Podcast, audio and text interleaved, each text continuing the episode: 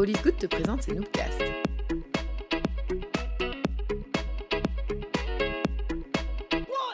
Salut, c'est Flo de All Good. Tu t'apprêtes à écouter un Noobcast, l'enregistrement live d'une présentation d'une de nos Noob Nights. La Noob Night, c'est un concept de soirée sur Bruxelles où plusieurs personnes viennent nous partager leur vision de la vie. Notre objectif, c'est de donner la parole à des individus aux expériences diverses et variées dans un moment de bienveillance. En écoutant les Noobcasts, tu pourras découvrir une multitude de pensées, certaines auxquelles tu adhéreras, d'autres moins. Et c'est d'ailleurs le principe. La parole des intervenants et des intervenantes leur appartient, et All is Good n'en est pas responsable. Nous publions les présentations dans un format brut, avec les bruits du public, afin de t'immerger au mieux dans la soirée. Garde en tête que certains propos peuvent être interprétés différemment sans le contexte visuel et l'ambiance du moment. Les intervenants et les intervenantes s'ouvrent à toi dans ce podcast, alors garde ton esprit ouvert lors de ton écoute. En attendant, spread the good vibes et all is good. On arrive à la dernière présentation de la soirée. Ah, je vois des petites larmes à gauche à droite. J'ai pas mes lunettes, mais je suis sûre qu'il y en a. Alors, est-ce que vous êtes prêts pour la dernière présentation de la soirée? Alors, on recommence. Est-ce que vous êtes prêts pour la dernière présentation de la soirée? Voilà Ok, on préfère ça. Alors, donc, la dernière présentation de la soirée, euh, elle va être donnée par Kim. Ah, bonjour Kim Alors, Kim, petite anecdote euh, croustillante qui me vient euh, pas du tout d'une personne assise dans cette salle. Euh, elle, apparemment, euh, c'est quelqu'un euh, de valeur puisqu'elle prépare des cakes aux fenouilles en masse. On, adore, on adore les cakes aux fenouilles. Pourquoi c'est important comme information? Pourquoi c'est important comme information? C'est parce que Kim, elle est très axée sur tout ce qui est écologie. Et donc, du coup, elle prend des espèces de. Comment qu'on appelle ça? Des cajots? Des paniers, voilà, c'est ça. Euh, moi aussi, j'ai eu deux, trois verres de vin. Donc, on prend des paniers. Euh, euh, Kim prend des paniers. Et donc, avec ce qu'elle a dans ses paniers, elle fait des cakes. Et apparemment, elle fait des cakes aux fenouilles. Mais ça n'a rien à voir avec ce dont elle va parler ce soir, puisqu'elle va parler de participation culturelle. Oui, oui, oui, de participation culturelle. Et d'interactivité des musées. Alors, comme dernier sujet, on va essayer de s'élever, de s'élever euh, au niveau culturel et intellectuel. C'est génial. Euh, donc, connectons, nos neurones et écoutons Kim. Ça va?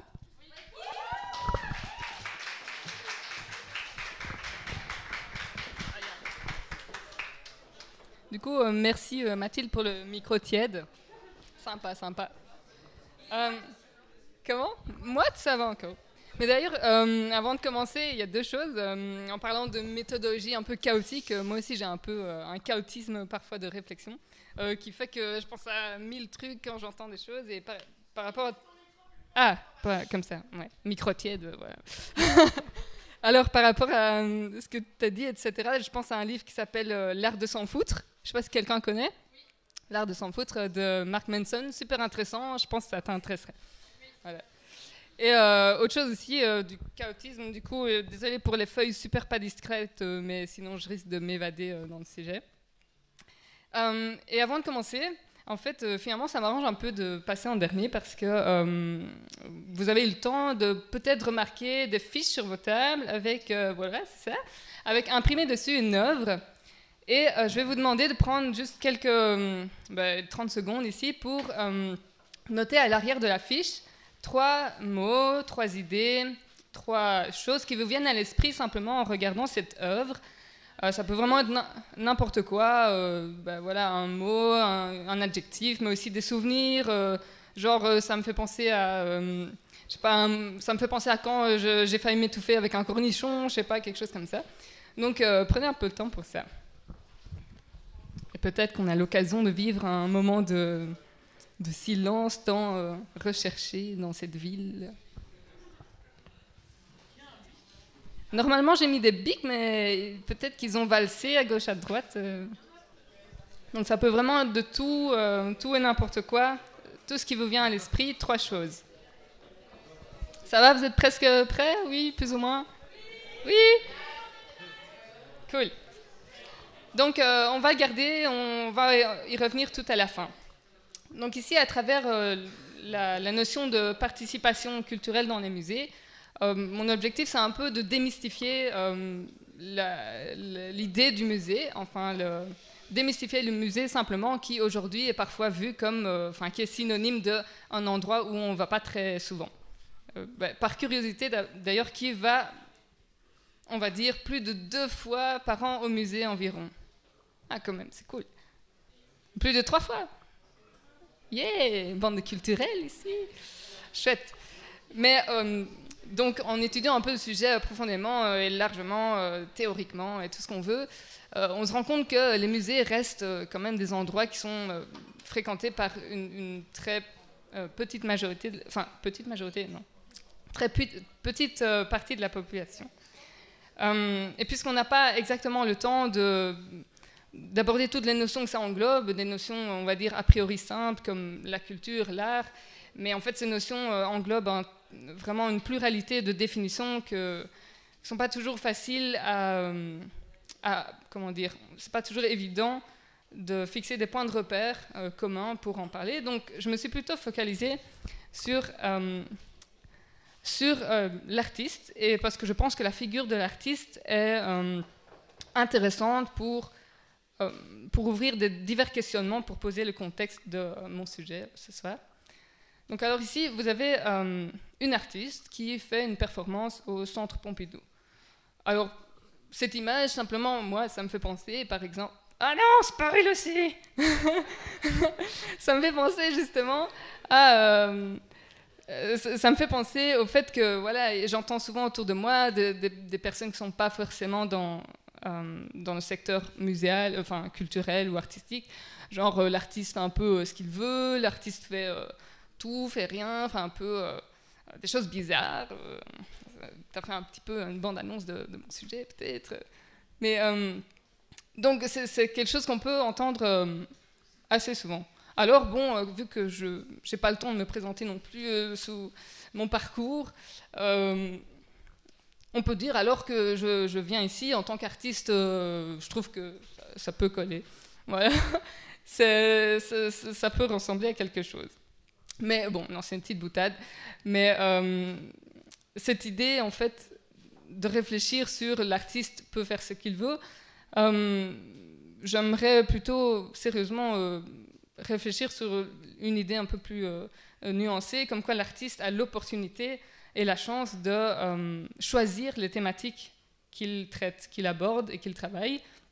Il a donc ainsi aussi la chance de choisir son moyen de communication d'un message par rapport à cette thématique, euh, par rapport aux choses euh, qui l'intéressent. Et donc ça, c'est quand même quelque chose de particulier au métier d'artiste. Alors pour essayer d'illustrer cette différence légère entre un artiste fait ce qu'il veut et, le fait de décider d'un message à faire passer à travers une œuvre. Analysons juste ces deux images, comme ça, ici à droite. Euh, vous avez euh, donc une œuvre. Est-ce que c'est une œuvre d'un artiste? Oui, c'est un collectif bruxellois ici qui a monté une, pièce de théâtre. Et, ah oui, j'ai oublié de dire, on va, on va aussi on va aussi penser à la thématique euh, de l'environnement pour euh, d'analyser ces deux euh, images. Donc, est-ce que ces artistes sont sensibles à l'environnement? Oui, parce que le titre, le titre et l'intention de cette pièce, donc le titre c'est Alex au pays des poubelles, et ils ont l'ambition de sensibiliser les publics au sujet de l'environnement à travers une scénographie qui, qui est très parlante. Donc on peut dire que ça colle bien avec l'affirmation juste en bas. Alors à gauche, par contre, euh, est-ce que c'est un artiste? Bon, euh, c'est moi, donc euh, vu que je viens de dire juste avant, on peut dire que oui, ok, peut-être que je suis un artiste, une artiste. Est-ce que je suis sensible à l'environnement? Oui, depuis toujours, mais comme beaucoup de personnes en fait, comme, comme pas mal de personnes ici sûrement. Alors c'est plutôt une image de d'un artiste qui, soi-disant artiste qui fait un peu, euh, oui, parfois n'importe quoi. Mais je vais arrêter de faire des blagues nulles, mais tout ça pour dire euh, que la notion de liberté euh, de l'artiste amène encore, enfin, on se confronte à une autre question directement après. On se confronte à la question de la légitimité de l'artiste à faire ce qu'il fait avec autant de liberté, justement. Alors j'ai été inspirée pour ça, ah ben Florence, c'était en parlant avec Florence d'art que j'ai été inspirée par cette euh, notion, euh, pour cette question de légitimité euh, de l'artiste à se déclarer artiste en fait, tout simplement. et surtout, au contraire, à l'éventuel sentiment d'illégitimité. Pourrais aller là tantôt, Mathilde, que parfois tu es en face d'un client, tu te dis, est-ce que est-ce que, vraiment je suis euh, capable ou à la hauteur de, faire ce qu'il me demande Donc il y, a, euh, au sein du milieu artistique aussi souvent le, sentiment d'illégitimité qui peut arriver, à savoir est-ce que je suis vraiment un vrai artiste ou, non? et pour être un peu plus, enfin, une question un peu plus précise, on peut aussi se demander alors c'est quoi qui distingue réellement un, euh, un artiste, on va dire, euh, certifié, qui a euh, fait ses études de beaux-arts, qui est super doué, mais qui passe sa vie vraiment à rechercher son univers artistique, mais qui n'arrive pas à faire d'exposition avec cela. Et donc, quelle est donc la différence avec cet artiste-là? Et un artiste qui, bah, qu'il soit diplômé ou non d'une école d'art, qu'il soit doué ou non d'ailleurs, techniquement parlant, on va dire, euh, qui parvient quand même à exposer et à euh, voir ses œuvres euh, visibles au musée. Bon, c'est un peu large comme question, c'est un peu dire c'est quoi le métier d'artiste au final, et on ne va pas répondre à cette question ce soir, mais j'en arrive à parler du rôle des institutions muséales dans ce processus de légitimation des œuvres et des artistes. Donc. En effet, historiquement, donc, euh, historiquement parlant, le musée est l'endroit par excellence où on a tendance à aller pour, euh, pour être sûr de se confronter à des œuvres légitimes, des œuvres de vrais artistes, de grands artistes, etc. Euh, tout simplement parce que dès son invention, le musée avait quatre grandes fonctions phares, qui elles le sont encore aujourd'hui, mais ça évolue un peu. Donc, il y a la, fonction de conservation de collection et donc la conservation d'une mémoire collective, d'une mémoire de société. Il y a son, sa fonction d'exposer ce savoir, ces collections et euh, ces, mémoires du passé pour le transmettre donc euh, à des publics. La recherche scientifique qui euh, permet donc d'étudier le, le, patrimoine du passé et enfin une fonction d'éducation, d'instruction euh, des publics. Euh, mais tout de suite, on peut se rendre compte que cette définition, ce fonctionnement euh, du musée est très pyramidal. Finalement, ça incarne un peu le fait qu'il y a une, minorité, enfin, une minorité de professionnels qui s'occupent quelque part d'homologuer la culture dite légitime.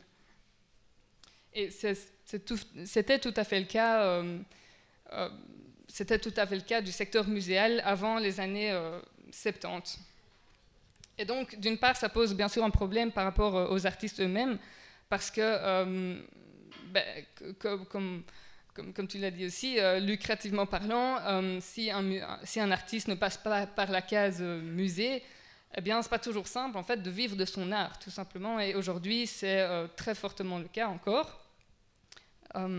Et d'autre part, on devine aussi que cette structuration du, rôle du musée euh, reflète une approche super élitiste du monde de l'art. Donc je coupe euh, très très, je coupe très fort beaucoup d'arguments parce que voilà, c'est très large aussi comme sujet, mais il euh, faudrait nuancer un peu des choses. Mais j'en viens directement au dernier argument pour contextualiser le sujet de la participation culturelle. et c'est le sujet de l'art contemporain. Bon, euh, une image vaut mille mots. Euh, tout simplement, je ne vais pas faire un discours, euh, un cours de, de, l'art contemporain, mais je pense que cette petite parodie, cette petite parodie, elle, parle un peu d'elle-même, parce que je veux simplement mettre en lumière le fait qu'à notre, notre époque, on est un peu démuni des codes pour déchiffrer l'art contemporain. Euh, c'est-à-dire que c'est pas tout à fait toujours évident de distinguer qu'est-ce qui est de l'art et qu'est-ce qui n'est pas de l'art. Euh, par exemple, ici, euh, je ne sais pas si quelqu'un a vu cette œuvre sur le net. Voilà, ça fait. Voilà. La mienne ou celle. la tienne. Donc ouais, c'est un Maurizio Cattelan, c'est un artiste très connu et reconnu aussi dans le milieu artistique. Et a fait le buzz, pourquoi? Parce qu'il a exposé cette banane scotchée euh, à un mur euh, d'un salon d'art. Et l'a vendu, ouais, c'est ça, il l'a vendu. Hein. il l'a vendu à 120 000 dollars, quelque chose comme ça. Donc ça, paraît presque ridicule, presque. surtout que formellement, c'est reproduisible par n'importe qui. Donc, euh, bon, je veux juste dire ici que l'art contemporain n'est pas à blâmer en soi, mais ça contribue fortement à euh, renforcer l'écart entre les publics, les, citoyens, et le secteur de l'art, et donc aussi les musées. Euh, et même d'ailleurs, les musées, si, on se dit, oui, ben alors du coup, j'ai envie de faire confiance au musée, puisque historiquement, il légitime ce qui est de l'art, j'ai envie d'aller au musée pour, pour, reconnaître donc voir de l'art. Mais en fait, il y a un problème d'un autre ordre encore, euh, c'est qu'on n'est naturellement pas armé pour décoder de l'art, comme j'avais déjà dit au début, mais encore moins l'art contemporain comme ça, donc au fond. On pourrait se demander alors, mais tout ça, c'est pas très joyeux, euh, pourquoi est-ce que j'irai encore au musée alors? Euh, Si c'est pour y trouver des choses que je comprendrai potentiellement ou probablement pas, si c'est pour trouver des choses Mm, avec lesquels je me sens pas euh, proche, ou si simplement trouver des choses qui ne m'intéressent pas du tout. Alors je fais souvent la comparaison avec euh, un film, en fait, parce que la durée d'un film est quasi identique, on va dire, à la durée d'une visite d'expo. Euh, mais quand on va voir un film, quand on regarde un film, on sait qu'on va être immergé dans un univers, dans une histoire, et qu'on apprécie ou non l'histoire. Cette histoire, elle est susceptible de nous, de nous procurer des émotions fortes. Et euh, aussi, accessoirement, on est relax dans, un fauteuil ou n'importe. Euh, tandis que par rapport à, la visite d'expo, on peut euh, assez rapidement se, se dire, penser et appréhender cette chose, comme quoi on va être seul face à des contenus sans contexte, D'où, euh, dans, le jargon, on, dit le, white cube, parce que c'est totalement aseptique parfois, euh, des salles de, de, musée. Et donc, ça ne nous apporte pas forcément des émotions. Et euh, en plus, il faut faire un effort physique, il faut déambuler, etc. Et un effort intellectuel. Hum, donc, on disait good vibes, good vibes, mais tout ça, c'est pas très positif comme cadre euh, du secteur muséal. Mais euh, on arrive donc au cœur du sujet, euh, parce que face à ce constat, cette réalité, les musées ont commencé des démarches de démocratisation de l'art, démocratisation culturelle dans les années 70-80. Alors, vraiment, l'objectif, c'était de rendre l'art plus accessible à un plus grand nombre de, gens, de personnes. Et donc, c'est passé par l'interactivité, euh, des, contenus d'exposition, donc euh, des, on va dire des, dispositifs beaucoup plus légers, beaucoup plus axés sur euh, l'aspect ludique d'une présentation de, de sujets. se passer aussi par, on appelle ça comme ça aussi, la Disneylandisation d'un sujet. par exemple, ici à gauche, je pense qu'on ne voit pas très bien avec la lumière, mais en fait, ce sont des énormes projections d'œuvres de Van Gogh dans une ancienne carrière, donc sur d'énormes murs en pierre. Et donc, euh, voilà, là, les musées ont vraiment, dans cette démarche musée, euh, misé sur l'émerveillement, sur l'expérience euh, que, pourrait ressentir le visiteur face à, du contenu artistique. Parce qu'évidemment, ici, ça, ça, dénaturalise complètement la force de l'original, des originaux d'un artiste. Mais voilà, on mise sur c'est sensationnel. Euh, mais force de constater euh, qu'actuellement, en fait, euh, toutes les tentatives sont bien sympas et finalement, les musées sont effectivement plus interactifs qu'avant et pas seulement dans, les contenus d'expo, mais aussi, voilà, ils sont très actifs dans l'événementiel, etc. Donc font effectivement beaucoup d'efforts euh, là-dessus. Mais force est de constater que les publics ne sont toujours pas diversifiés, euh, enfin pas autant diversifiés qu'on le désire dans ce secteur. Hum, et donc pas, pas vraiment plus attractifs euh, pour une grande majorité de la population.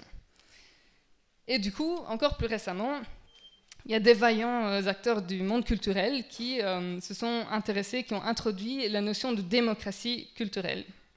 Et donc cette notion transforme les objectifs d'accessibilité à l'art en objectifs euh, d'appropriation de l'art par tous. Et l'idée que tous les citoyens peuvent tirer quelque chose de euh, bénéfique pour eux dans euh, l'art et avec, une, avec une expérience de l'art, que ce soit dans les musées ou non d'ailleurs.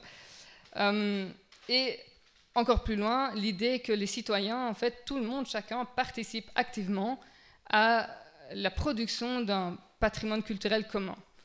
Bon, dit comme ça, en fait, euh, euh, on pourrait même se dire, mais c'est tout à fait logique. En fait, d'un point de vue anthropologique, c'est c'est logique, ça coule de source, mais dans les musées, euh, je peux vous dire que ce n'est pas si évident. Donc j'en arrive enfin au projet Public à l'œuvre, pour lequel j'ai travaillé pendant deux ans. Euh, donc, Public à l'œuvre, c'est un projet de co-création d'exposition euh, avec des citoyens, donc un groupe, on va dire une vingtaine de citoyens et un musée euh, partenaire.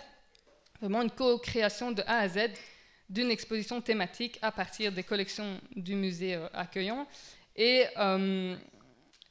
et en mêlant à ça une collection d'art contemporain extérieur. Alors, le projet est très innovant parce que les musées ne se risquent pas souvent à ce genre de participation maximale.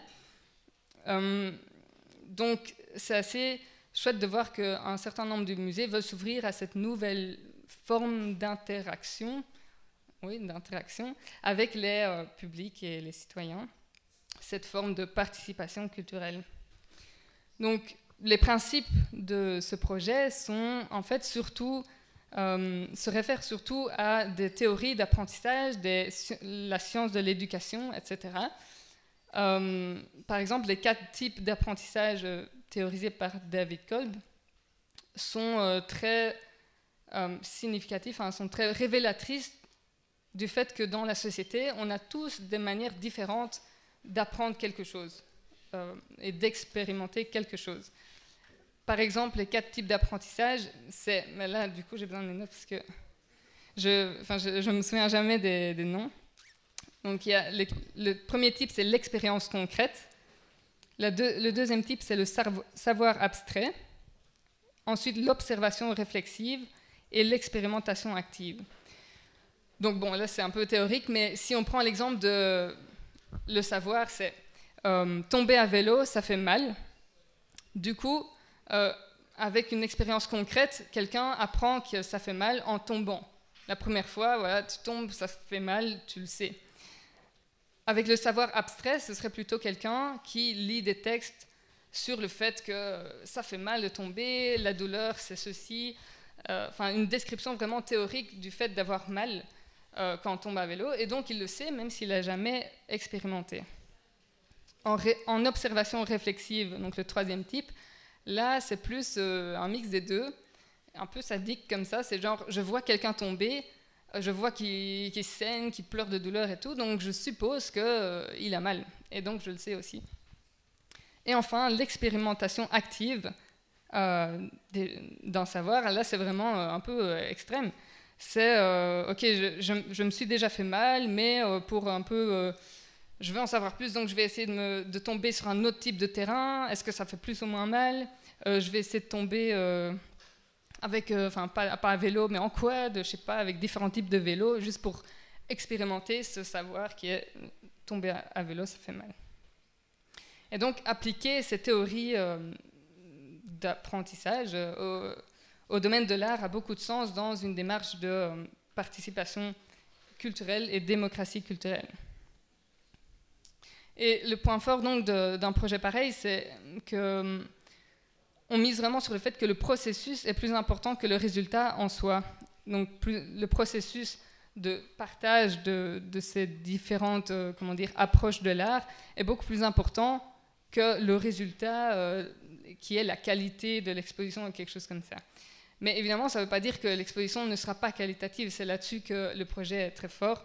C'est qui démontre qu'en fait, euh, tout, le monde peut participer avec sa propre expérience à, donc à l'élaboration d'une nouvelle vision euh, sur un sujet, sur une thématique à partir de l'art, et ce, à travers une exposition qualitative. On est presque à la fin là. Euh, et donc, euh, donc cette idée montre à quel point il est important de se rappeler qu'on est tous experts de quelque chose et qu'on est tous légitimes, surtout quand on reparle de légitimité, d'exprimer un point de vue à partir de sa propre expérience d'une chose, d'une œuvre et d'un savoir. Et cette diversité de points de vue fait euh, vraiment la, richesse d'un tel projet participatif. Euh, aussi, c'est vraiment un exemple d'exercice qu'on fait euh, dans, dans, Public à l'œuvre. donc, vraiment ce genre de démarche participative mise super fort sur la curiosité, la spontanéité, et aussi la, aussi la subjectivité existante en chacun de nous, parce que les professionnels de musée ont tendance à vouloir nier un peu le fait que, euh, oui, il y a une subjectivité spontanée qui émane de chaque visiteur, et oui, euh, les visiteurs euh, commencent aussi à regarder une œuvre en disant j'aime, j'aime pas, alors que chez les professionnels, c'est un peu genre non, mais il faut pas dire ça, il faut justifier, il faut analyser, etc. Mais donc ici, dans Public à l'œuvre, tous les exercices sont vraiment axés sur la spontanéité euh, de, son, de, sa vision d'une œuvre, de l'art, de, ce que ça peut apporter. Par exemple, ici, l'exercice n'est pas très perceptible comme ça, encore une fois, parce que c'est spontané, donc c'est pas réfléchi euh, de manière euh, tout à fait théorique, etc., enfin, de, la part des participants. mais ici, on avait demandé, vous avez deux minutes pour trouver, pour vous mettre à côté d'un objet ou à côté de quelque chose qui est en phase avec, euh, enfin, qui est en phase avec vos vêtements ou comment vous êtes habillé, comment vous êtes habillé, quoi. Donc en fait, c'est très intéressant parce que la, première, euh, euh, la première participante ici, elle était plus dans, dans la recherche de tonalité. L'autre, elle était plus en recherche, on voit peut-être pas bien, mais là ici, un petit logo, elle a vu cet objet qui, enfin cet objet est dans une vitrine assez énorme, et donc on se dit, ben voilà, elle a quand même eu les yeux donc, à travers cet exercice, euh, on va dire, euh, très spécifique, elle a vu cet objet qui peut-être dans, dans un autre contexte, elle n'aurait pas remarqué du tout. Et etc. comme ça. Euh, donc, voilà, vraiment la conclusion, c'est que l'art, comme toute chose, permet de connecter nos expériences les, uns, enfin, les uns avec les autres parce qu'en co-construisant une thématique, on se rend compte qu'on a tous quelque chose à dire sur une même thématique, qu'elle nous concerne de près ou de loin. Euh, donc on a tous vraiment un filtre de, vécu. Avec notre vécu, on a une idée euh, sur une thématique et euh, l'art permet d'ouvrir encore plus ces réflexions. Donc réflexions qu'on ne se ferait pas peut-être spontanément tout seul, mais en co-création. C'est vraiment ce qu'il se passe. Et donc, justement, avant de terminer, les feuilles que vous avez, que vous avez remplies, vous allez les échanger dans votre bulle. Pour, voilà, vous avez, juste, pour voir ce que les autres ont mis et euh, pour vous, vous pouvez la, reprendre chez vous pour vraiment remarquer, pour, pour, vraiment remarquer à quel point une même œuvre peut vraiment faire ressurgir des idées différentes chez chacun. Et c'est sujet à débat. Voilà, merci beaucoup.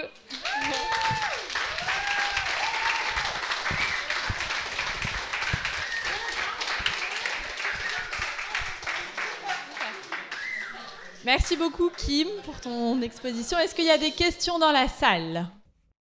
La question est, est-ce que tu as l'impression que les programmateurs culturels ont déjà tendance à adapter le contenu des musées pour attirer du public en proposant un art plus mainstream? Quels en seraient les dangers? Mais en fait, c'est la question que quand on propose ce genre de projet à un musée, c'est évidemment la question, mais, euh, mais encore une fois, de, là, c'est plus par rapport au rôle historique des musées et au rôle des professionnels de se dire, ben, finalement, quand même, on n'a pas étudié l'art pour rien, euh, c'est à nous, entre guillemets, de, de discerner, etc. Euh, mais en fait, ce genre de projet n'est pas un remplacement à euh, la fonction du musée ou la fonction du, du professionnel, on va dire, mais c'est juste une expérience citoyenne et de démocratie aussi, parce qu'au final, au final de nouveau, je coupe vraiment court beaucoup de choses, mais l'idée principale, c'est de de voir ce qu'une collection, ou même des objets, parce qu'on fait beaucoup d'exercices avec des objets euh, quotidiens de tous les jours, pour voir à quel point on est capable euh, euh, d'interagir avec un contenu, quel qu'il soit en fait. Et donc l'idée, c'est pas d'essayer de définir ce qui est mainstream, ce qui n'est pas mainstream, mais c'est de vraiment voir. on parle beaucoup d'empowerment dans ce de, dans ce genre de discours, de notions. Euh, bon, qui a nuancé aussi, mais l'idée c'est vraiment comment nous, chacun, on s'approprie euh, quelque chose, en l'occurrence de l'art, euh, un sujet, etc., pour raconter soi-même quelque chose, pour se sentir légitime de d'interagir avec, avec le, discours aussi professionnel, avec un contenu plus professionnel. Comment?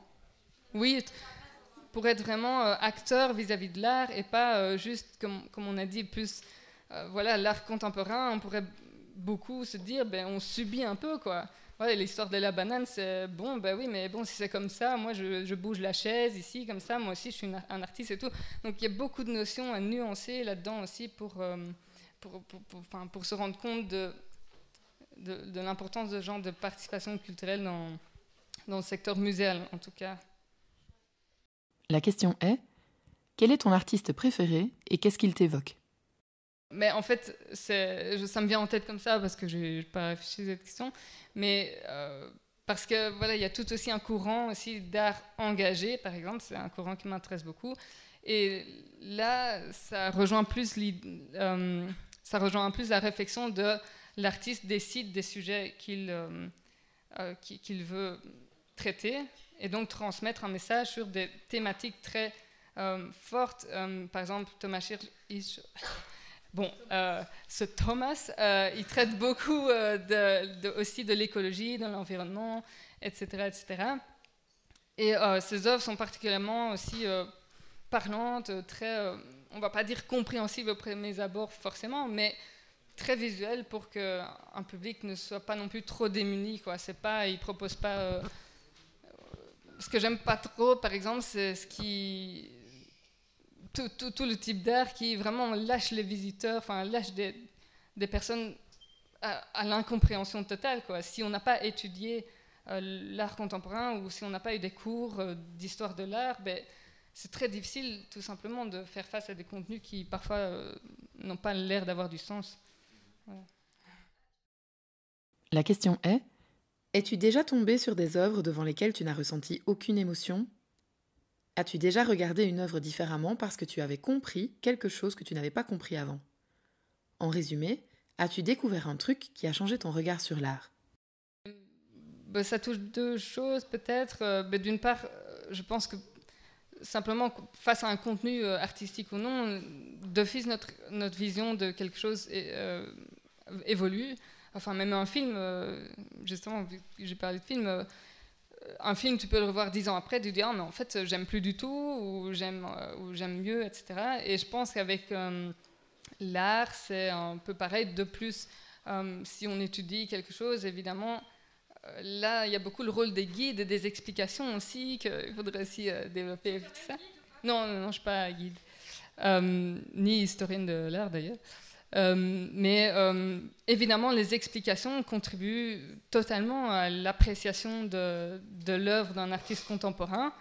Mais c'est d'ailleurs, entre guillemets, aussi un peu le problème, parce que dès qu'on n'a plus de guide, bah, du coup, qu'est-ce qu'on veut penser tout seul, en fait, d'une œuvre inabordable Et je vais dire quelque chose d'autre, mais... Euh, ah oui, donc par rapport à l'appréciation spontanée aussi d'une œuvre que donc qu'on ait des connaissances ou non, c'est pour ça que c'est important aussi. Le j'aime, j'aime pas, finalement, c'est instinctif.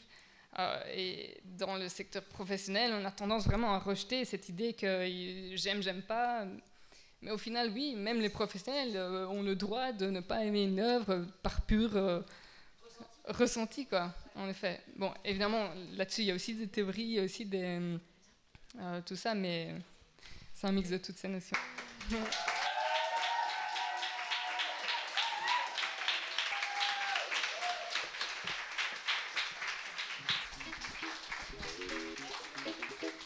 Tu viens d'écouter un Noobcast, l'enregistrement live d'une présentation d'une de nos Noob Nights. Et toi, si tu avais le micro, de quoi viendrais-tu parler? Tu as aimé ce podcast? Alors n'hésite pas à aller suivre notre page Facebook et notre page Instagram All is Good in Brussels pour ne rien rater de notre actualité. On t'envoie plein de good vibes.